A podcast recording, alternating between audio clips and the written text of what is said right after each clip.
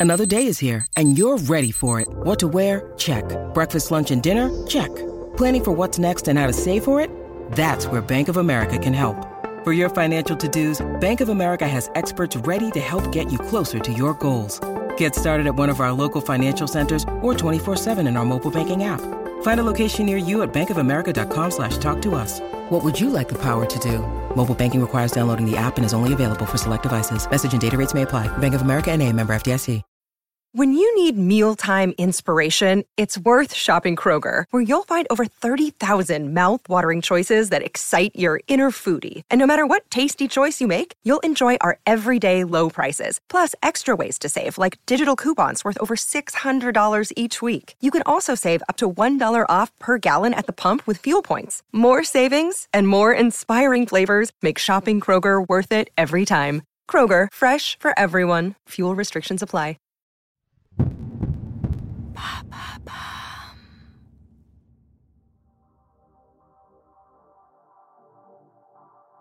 Bonjour à tous, je suis Alice Haché. Je vous souhaite la bienvenue dans l'empreinte. Nous allons essayer de comprendre ensemble comment les marques d'aujourd'hui s'engagent tout non pour notre planète. Chaque semaine, je reçois donc des start des PDG de grands groupes ou encore des directeurs de la RSE qui m'expliquent comment leur entreprise s'engage pour porter une révolution de l'impact sur notre planète.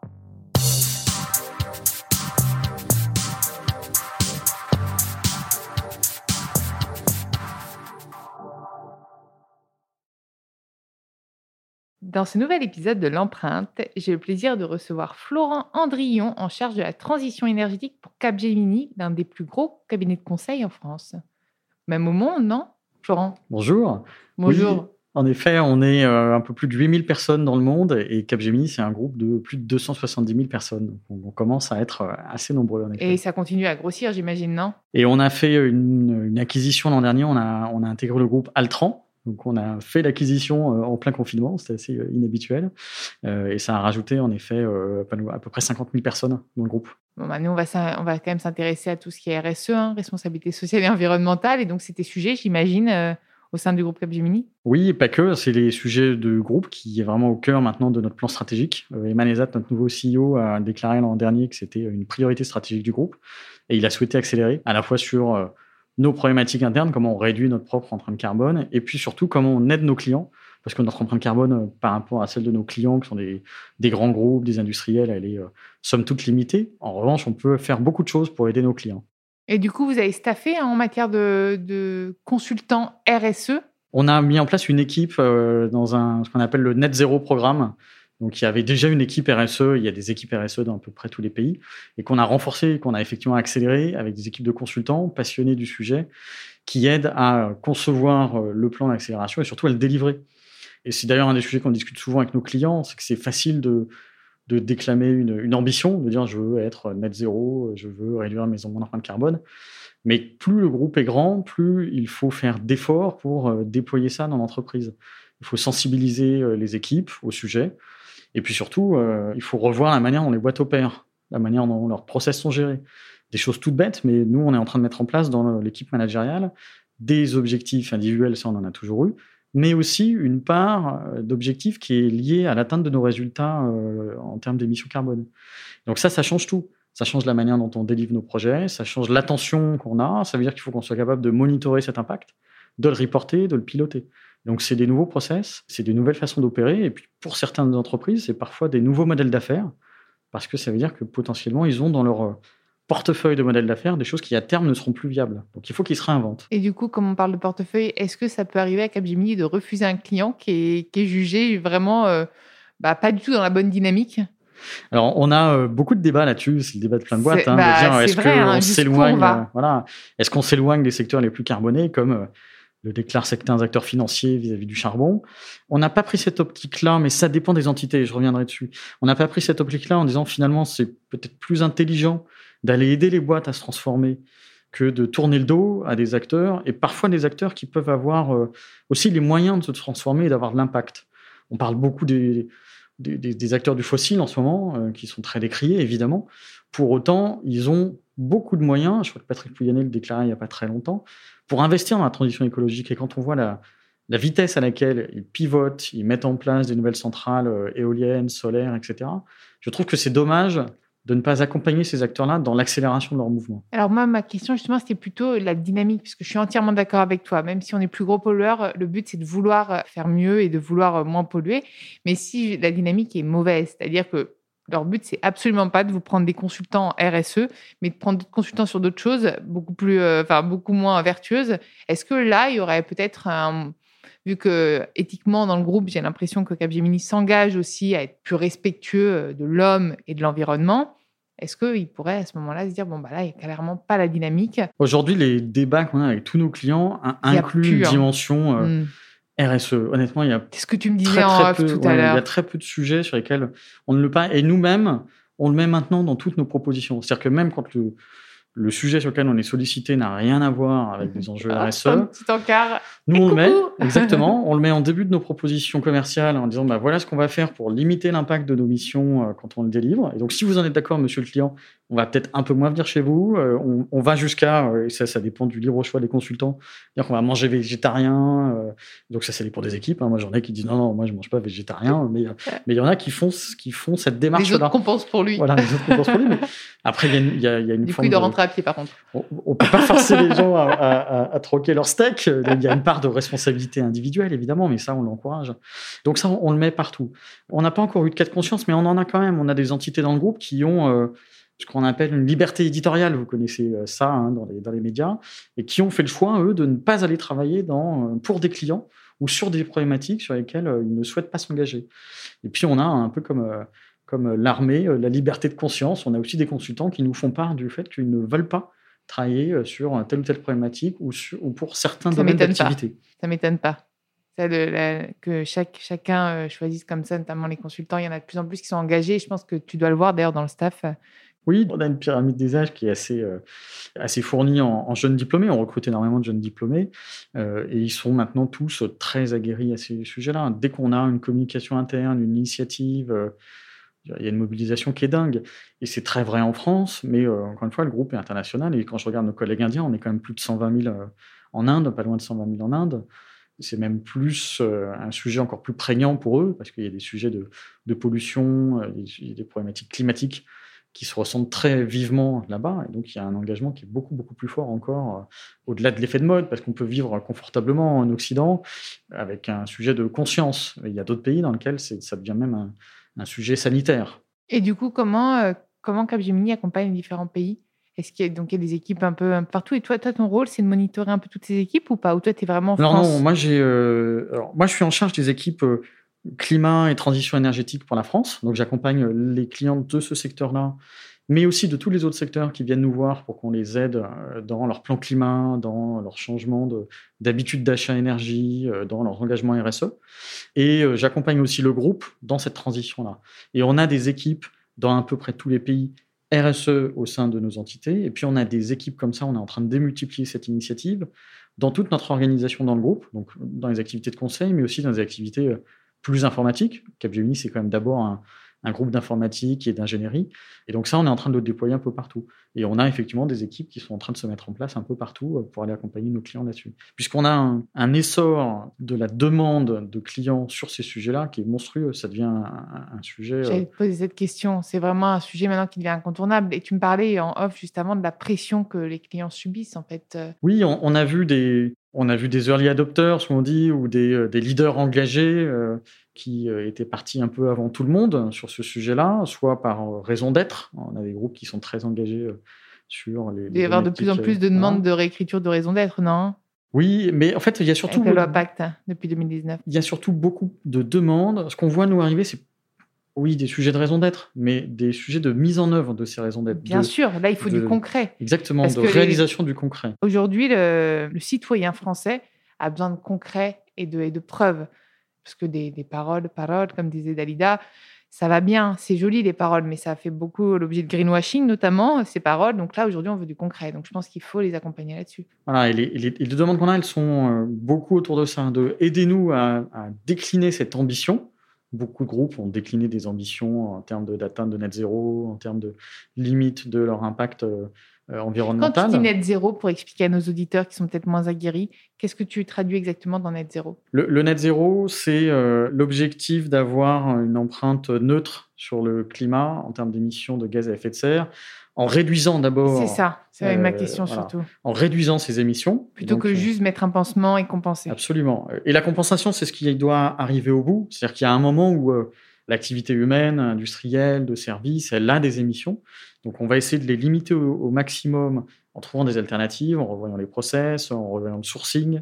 Et puis, il y a un moment où il va falloir quand même il y a des, émissions résiduelles. Et donc, ça, il faut les compenser en, allant euh, financer ou euh, mener euh, des actions qui permettent soit de capturer ces émissions, soit de les limiter, soit de faire de la conservation aussi, des puits carbone naturels qui existent. Congèle ton émission. oui, où tu évites euh, la déforestation, par exemple. Oui, non, bien tu, sûr. Euh, tu protèges des habitats. Euh, tu as aussi des initiatives concernant les milieux marins et aquatiques, qui sont aussi des puits carbone naturels. Donc voilà, c'est ça un ensemble de paquets pour essayer de viser ce qu'on appelle le net zéro, qui, est, qui va plus loin que la neutralité carbone, où beaucoup de groupes ont déclaré qu'ils feraient la neutralité carbone, et puis font un chèque et font pas l'effort additionnel qui est de vraiment transformer leur modèle. C'est ça, qui est intéressant. C'est pour ça que j'ai voulu que tu m'expliques, parce que je, moi j'avais compris ce que c'était, mais pour nos auditeurs, vraiment souvent on a l'impression qu'ils ont fait juste compenser, compenser, compenser. Non, là le but c'est d'aller à la source même et de, de, réduire au maximum son empreinte. Ouais, Et, et, comme tu le disais, cette demande, elle vient euh, pas forcément uniquement de la bonne euh, intention des dirigeants, des COMEX, mais elle vient aussi beaucoup et elle est accélérée par la pression sociétale hein, qui s'accroît mais aussi, euh, il ne faut pas être naïf, par euh, la pression financière.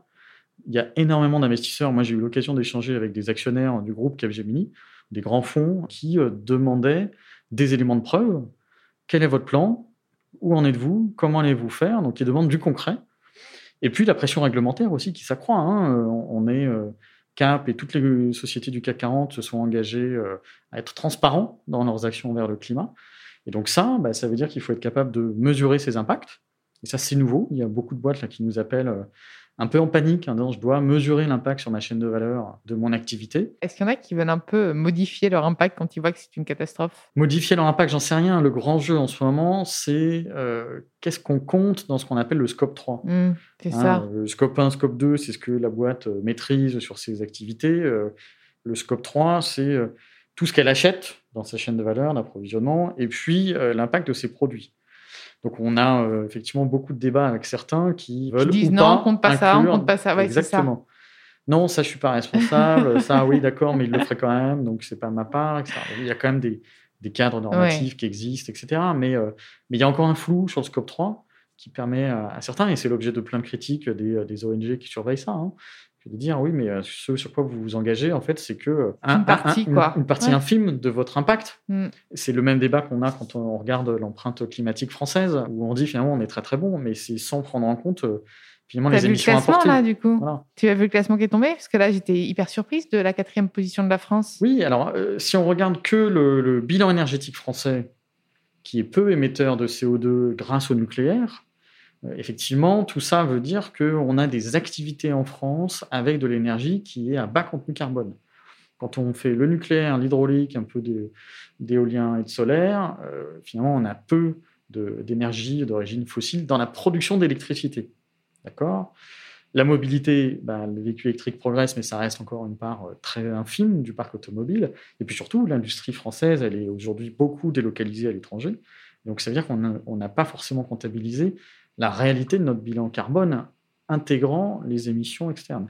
il faut se féliciter des engagements français. C'est bien, bien sûr. On est quand même plutôt bien placé. Mais on comprend mieux quand même qu'il manque peut-être quelque chose. Voilà, ce qu'on appelle l'analyse du, cycle de vie, on prend l'intégralité des émissions.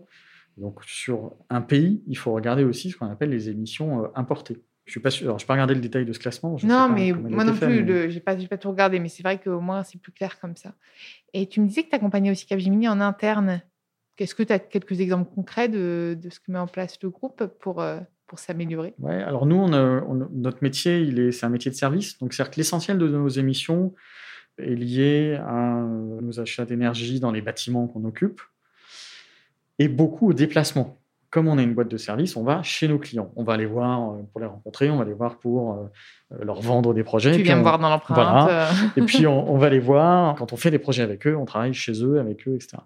Et fonction des pays, alors en France, c'est quand même on a une couverture euh, qui euh, limite les déplacements, parce qu'on a des antennes un peu partout, et puis euh, on a beaucoup de choses en, Ile-de-France, mais on a plein de pays dans lesquels les gens prennent l'avion comme ils prennent la voiture, hein, aux États-Unis, en Allemagne, en Inde. Donc un des plans qu'on est en train de travailler, c'est évidemment de limiter nos déplacements au maximum.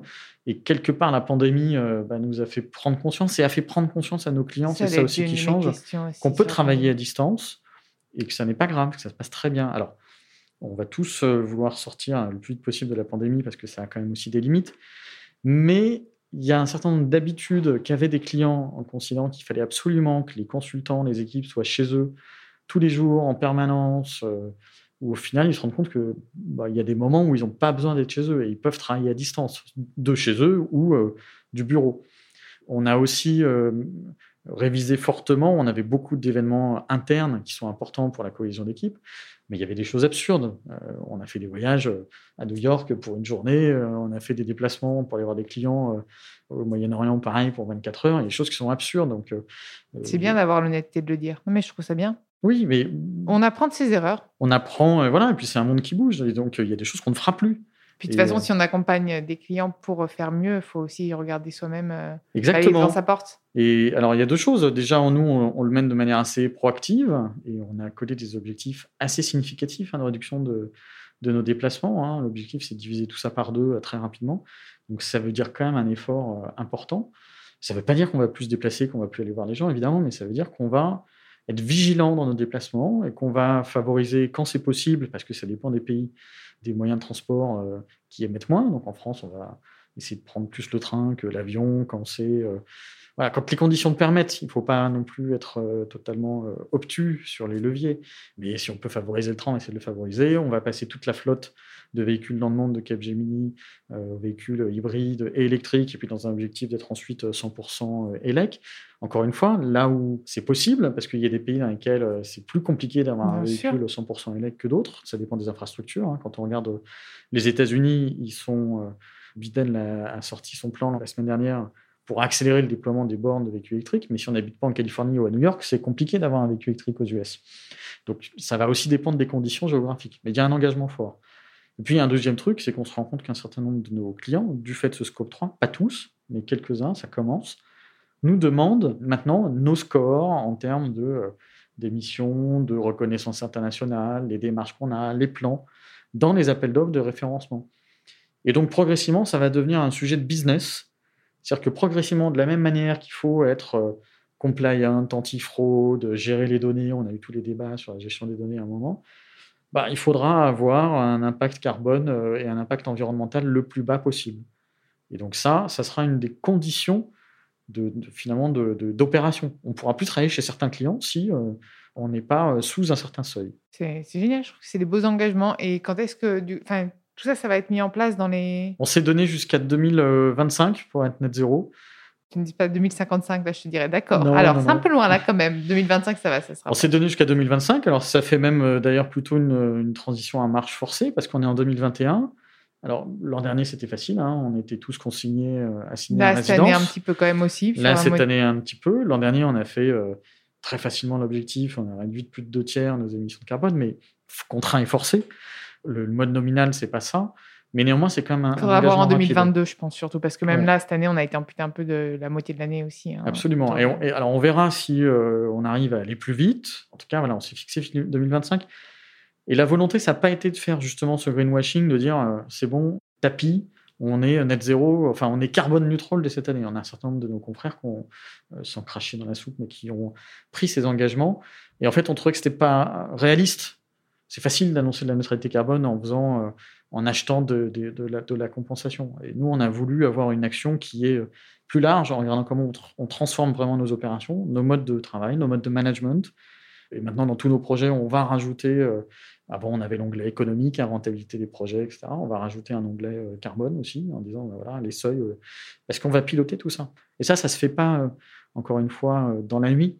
Il faut former les équipes, il faut revoir aussi les process, hein, de dire euh, qu'est-ce qu'il y a un intérêt ou pas pour nous, et mais si on fait ce projet, euh, il y a un intérêt, mais d'un autre côté, euh, voilà l'impact carbone, donc comment est-ce qu'on peut le délivrer autrement? Voilà, il faut revoir tous les modes opératoires de la boîte, il faut former les gens, et ça, ça prend un petit peu de temps. Donc pour être réaliste, ambitieux mais réaliste, on s'est donné jusqu'à 2025. Et avant de conclure l'épisode, j'ai envie de savoir, toi, si déjà tu as toujours été dans ces domaines-là, la RSE, ou pas du tout, si c'est arrivé, non, pas du tout. si c'est une conviction aussi personnelle? Pas du tout. Moi, j'ai même commencé ma carrière dans, du côté obscur de la force, que j'ai travaillé chez Schlumberger, qui est une société de services pétroliers. Euh, Il y a que les cons qui changent pas d'avis, hein, tu vois. Et, donc je fais, je fais comme un certain nombre de, Justement, de, nos clients. Voilà, j'évolue. savoir.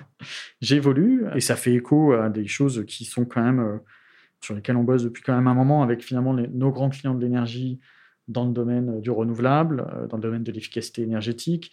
Et c'est aussi pour ça que ces sujets-là sont portés par les équipes énergie chez nous.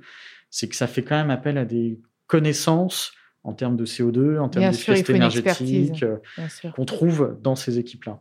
Donc voilà, c'est des choses auxquelles je suis venu et, euh, et voilà, j'ai pas fait une formation en RSE et j'ai pas commencé par ça, mais qui aujourd'hui me, me passionne. C'est des convictions que tu as maintenant. c'est des convictions que je porte sur la transformation qu'il faut euh, qu'il faut euh, impulser dans la société, sur le fait que je pense qu'il faut aller au-delà des convictions individuelles et de l'action individuelle. Il y a la fameuse théorie du colibri, il faut que chacun fasse sa part, mais je pense que maintenant il est temps d'avoir un, un, mouvement de masse.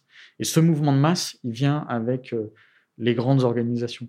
Quand les masses financières se déplacent fonction des émissions et de, l'impact environnemental, c'est là qu'on va commencer à pouvoir vraiment bouger.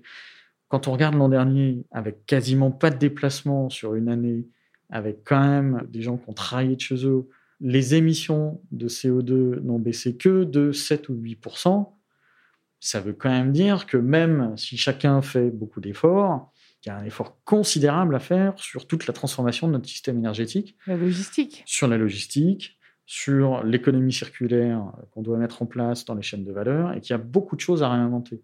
Et donc moi, c'est aussi ça qui me passionne, c'est cette réinvention et sur le fait qu'on peut probablement... Alors, j'ai des copains très engagés qui me disent que je suis... Euh, Utopiste. naïvement euh, utopistes ou qui, eux, sont engagés depuis beaucoup plus longtemps que moi et me disent euh, franchement, on n'y arrivera pas.